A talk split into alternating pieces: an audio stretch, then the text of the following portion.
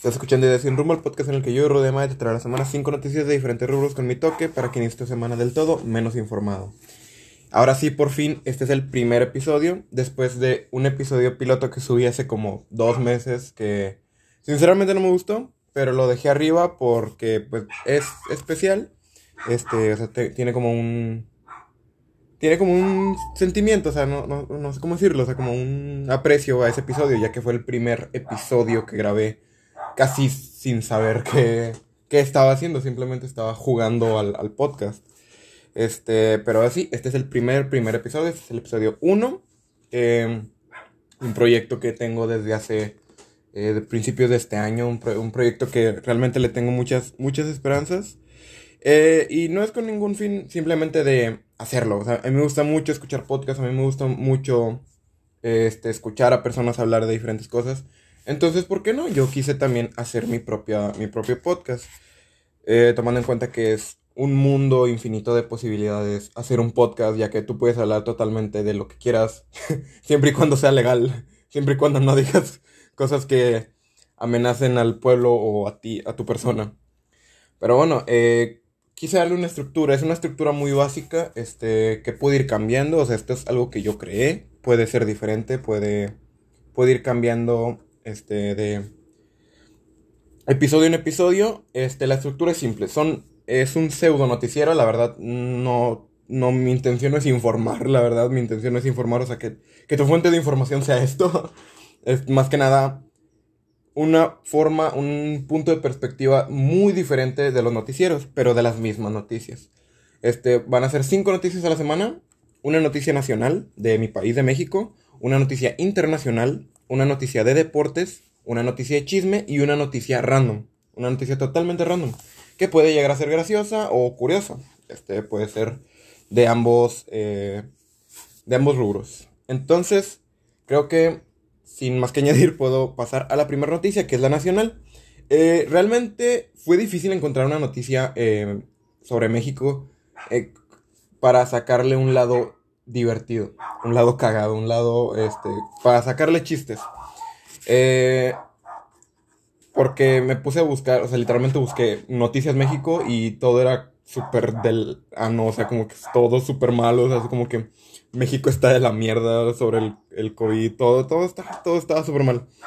Pero encontré esta que se me hizo curiosa. La verdad se me hace... Eh, creo que será difícil sacarle un lado divertido. Pero el título es este. El cártel del dragón, la organización criminal chino-mexicana que amenaza la supervivencia de la vaquita marina. Eh, lo que me puse a pensar es, tiene que tener su importancia la vaquita marina. Un animal que, ojo, yo nunca había conocido, nunca había escuchado a la vaquita marina. Pero no sé qué tengas que hacer para tener tu, como tu página web este, ya establecida y hacer un, un, artículo sobre la vaquita marina, pero bueno. Solo la UIF, es unas siglas de no sé qué significan esas siglas, ha puesto manos a la obra para atacar al cártel del dragón y sus alianzas en México.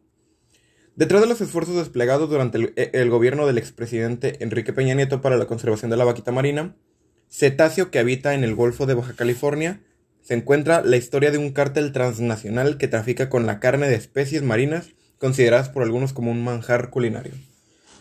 Ok. Esta organización criminal no solo controla la pesca, transporte y venta de este tipo de animales, sino que también ha tenido que corromper las estructuras gubernamentales del Estado de Mexicano con tal de poder operar a sus anchas.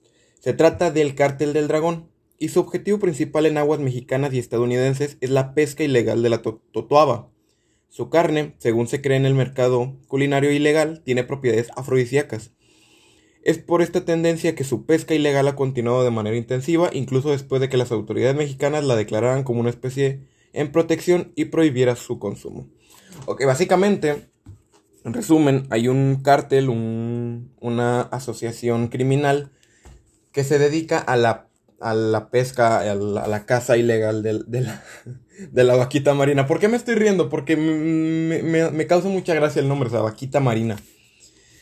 Eh, te digo, no, no, no encontré una noticia realmente divertida, realmente, o sea, no divertida, o sea, porque a fin de cuentas las noticias no todas tienen el, afán de entretener. Pero eh, se me hizo curioso, o sea, sobre la, la vaquita marina. Y cómo ya hay, este, asociaciones criminales para todo, o sea, de que no puedes vender, eh, no sé, Mason Yards porque ya hay un emporio que no te deja vender Yards. Este, así que esa fue la, noticia menos culera que encontré sobre México. Este, y ya, pues creo que podemos pasar a la noticia internacional. Creo que no me dio pie la noticia nacional a hacer comentarios graciosos o algo así. Pero bueno, la noticia, la internacional, esta creo que sí es más, un poco menos fuerte. En Estados Unidos, eh, bueno, básicamente en Estados Unidos se recibió un ataque cibernético. Este, el presidente de Estados Unidos, John Biden, dijo que el jueves que Vladimir Putin no está relacionado con... ¿What? Está súper mal estructurada la, la noticia. Dijo el jueves que Vladimir Putin... Ah, no, yo la leí mal. no está relacionado con el ciberataque eh, contra un enorme oleoducto estadounidense realizado desde Rusia según el Washington, pero que abordará el tema con el líder de Kremlin en una esperada cumbre. Yo ya no sé cómo se manejen los ataques cibernéticos, o sea, como que ya simplemente cualquier cosa que pase en internet y que que, que te afecte y es como, no, no, no, es un ataque cibernético, ese güey se mamó. Este, pero bueno. Estados Unidos sufrió un duro golpe energético eh, Colonial Pipeline, la principal distribuidora de combustible del país. Se vio obligada a cerrar su inmensa... Güey, sí está mal escrito. Sí está mal escrito, este... Semana.com. está muy mal como estructurado o yo estoy pendejo. Verga, güey. Está súper mal escrito. Bueno, básicamente eh, Estados Unidos recibió un ataque cibernético, entre comillas, en el cual, a ver, tiene que ver algo con que se cerró los ductos de una distribuidora de combustibles. Y se pensaba que Rusia había sido la culpable, pero el presidente Joe Biden dijo que no. Este. Estados Unidos siento que hace enemigos imaginarios ya. Como que ya el estadounidense está como que súper traumado consigo mismo de que tiene enemigos en todos lados y que todos están en su contra. Así que, básicamente eso. O sea, Estados Unidos recibió un ataque cibernético en lo que cerró su. su. Una, una compañía de combustibles. Me, me, fui, me fui del mundo por un momento. Creo que las noticias eh, internacionales y mexicanas nos quedaron un poquito de ver, este, como que no le puedo sacar un lado gracioso, la verdad. Pero nos podemos pasar a la noticia de deportes, como no? este, encontré, no quise hablar del fútbol mexicano porque, o sea, ahorita ya está la liguilla del fútbol mexicano, pero pues no es algo como que, no es algo como que sea tan interesante. Pero algo que sí se me hizo interesante es que Allison, el portero del Liverpool, metió un gol, este el portero Allison anotó el primer gol de su carrera profesional para darle el triunfo al Liverpool ante el West Bromwich. Este, el gol del portero brasileño Allison en la última jugada del partido dio la victoria en The Houghton's a Liverpool ante el West Bromwich y le acerca a la zona de Liga de Campeones de la Premier League a dos jornadas para el final. Yo no he visto el video, este no he visto el gol, igualmente no lo voy a poner aquí porque no puedo ponerlo porque es un podcast, este es de audio. Pero eh, lo voy a subir a la página de Instagram de Ideas Sin Rumbo por si la, quieren seguir. Este. Cuando vi esto, porque al parecer el gol fue de cabeza, este, me acordé del gol del Conejo Pérez. No sé si se acuerdan del gol de Conejo Pérez. O sea, las personas que les gusta el fútbol, no sé si se acuerdan del gol del Conejo Pérez. Pero según yo, el Conejo Pérez ya había metido gol antes. O sea, ¿qué pedo con el Conejo Pérez? Porque aparte, el Conejo Pérez mide, mide menos que una botella de Coca-Cola, güey. Y ya metió dos goles, porque aparte en el gol que metió, no sé si él jugaba con Pachuca y ese gol se lo metió a Cruz Azul, si no, si no mal recuerdo. El güey saltó como 5 metros para rematar el balón. Entonces, como que siempre que un portero mete gol, me acuerdo del Conejo Pérez, porque, no sé, el Conejo Pérez es, ídolo. Porque, o sea, la verdad, el apodo lo tenía bien ganado, güey. O sea, el vato, el vato era muy bajito, era súper bajito. Y, güey, o sea, para hacer ese tipo de mamadas, mis respetos. Eh, bueno, y básicamente, eh, con el gol de Allison, parece que fue el mejor gol de la historia de Liverpool en los últimos 10 años. O sea, la, la final de 2005 se acaba pendeja. Este, el equipo de club buscó el gol de la victoria de todas maneras, acorraló al conjunto de... Eh, no voy a decir el nombre porque está muy difícil de pronunciar, pero no pudo batir la portería. Hasta la última acción del partido, el gol de Alisson de cabeza reabre las opciones de Liverpool de disputar la próxima Liga de Campeones. O sea, básicamente con este gol, el Liverpool... Eh, el Liverpool eh, se acerca a los puestos de Champions. Así que está muy chido, la verdad. Este, bueno. Pasando a la noticia de chisme esta es mi sección menos favorita. O sea, cuando me puse a ver qué noticias podía recopilar a la semana, esta fue la que menos se me hizo divertida. Este, pero esta noticia me dio mucha risa. No debería ser gracioso, pero me dio risa, la verdad.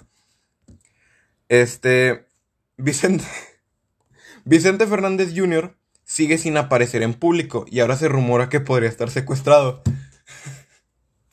¿Por qué, güey? ¿Por qué asumes eso a lo mejor? O sea, imagínate que eres famoso, que eres Vicente Fernández Jr., o sea, ni siquiera Vicente, Vicente Fernández o el otro hijo de Vicente Fernández, que, que es mejor, que es más famoso. Creo. Sí, ¿no? Alejandro Fernández, ándale, se me olvidó el nombre. Este, la ausencia de intérprete en redes sociales y medios de comunicación en plena campaña política sigue aumentando las especulaciones sobre su paradero. En más chismes gordos. What the fuck? Ah, ¿esa es toda la noticia? No mames.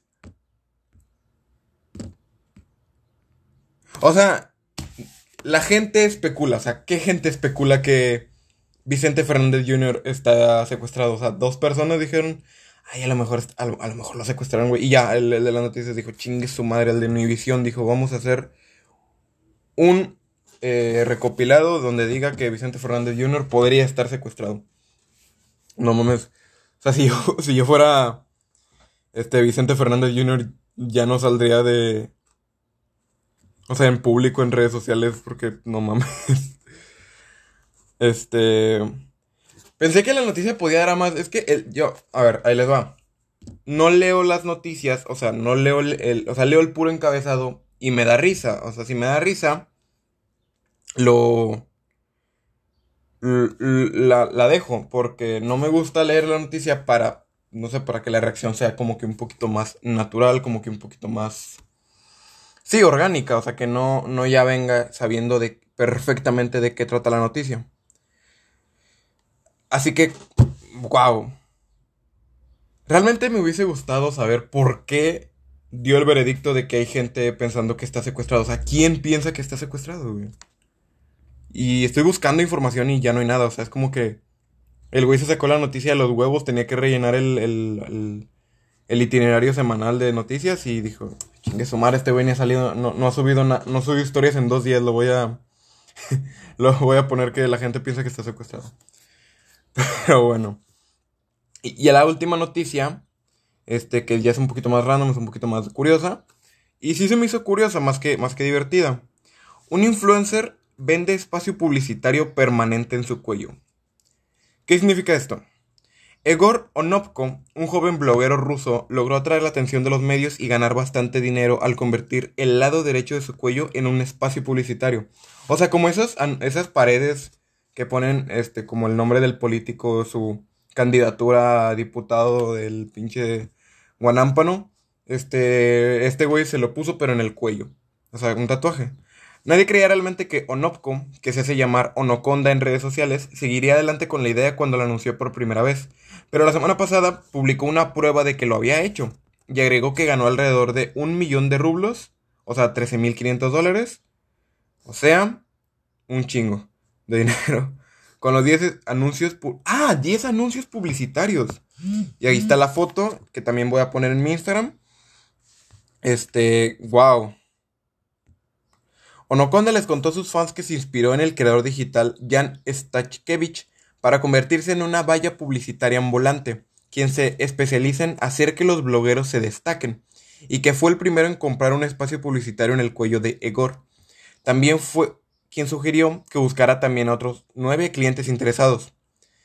Aparentemente el anuncio del joven bloguero despertó mucho interés por parte de empresas e individuos tanto en Rusia como en países vecinos, que querían tener sus identificadores en redes sociales grabados para siempre en su piel.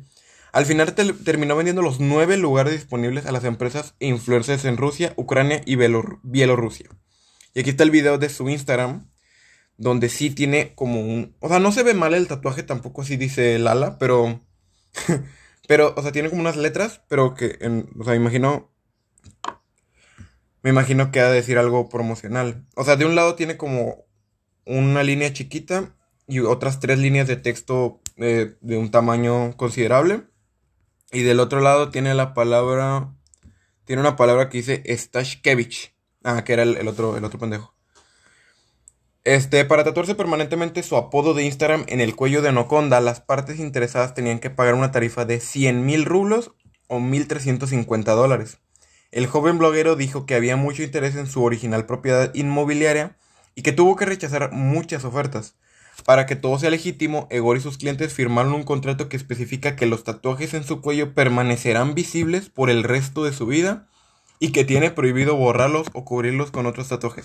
Este güey algún día se va a arrepentir, estoy seguro, porque yo no estoy tatuado, me gustaría tatuarme, pero le dudo mucho, porque sé que si me voy a tatuar, tiene que ser algo que me guste ahorita y que me va a gustar para toda la vida. Porque si, me, si ahorita me gusta, no sé, la banda MS, güey. La banda El Recodo. Y me tatúo el logo de la banda El Recodo en un brazo. Pues en cinco años a lo mejor digo, la banda El Recodo no está tan chido, güey. Y, y, a chingar a su madre. Tengo un tatuaje de la banda El Recodo en el brazo, güey. Entonces, bueno, ponle, tienes el, el logo de la banda El Recodo. Pero este güey tiene publicidad, o sea, no sé, a menos que diga dos por uno en. En panes Felipes, no sé, o sea, no, no creo que sea tan malo. No sé qué diga de este lado, voy a tratar de investigar. Este. Pero. Wow, qué huevos. O sea, aparte ganó un muy buen dinero. O sea, eran 13.500 eh, dólares. Porque vendía cada parte en 3, o sea, 1.350.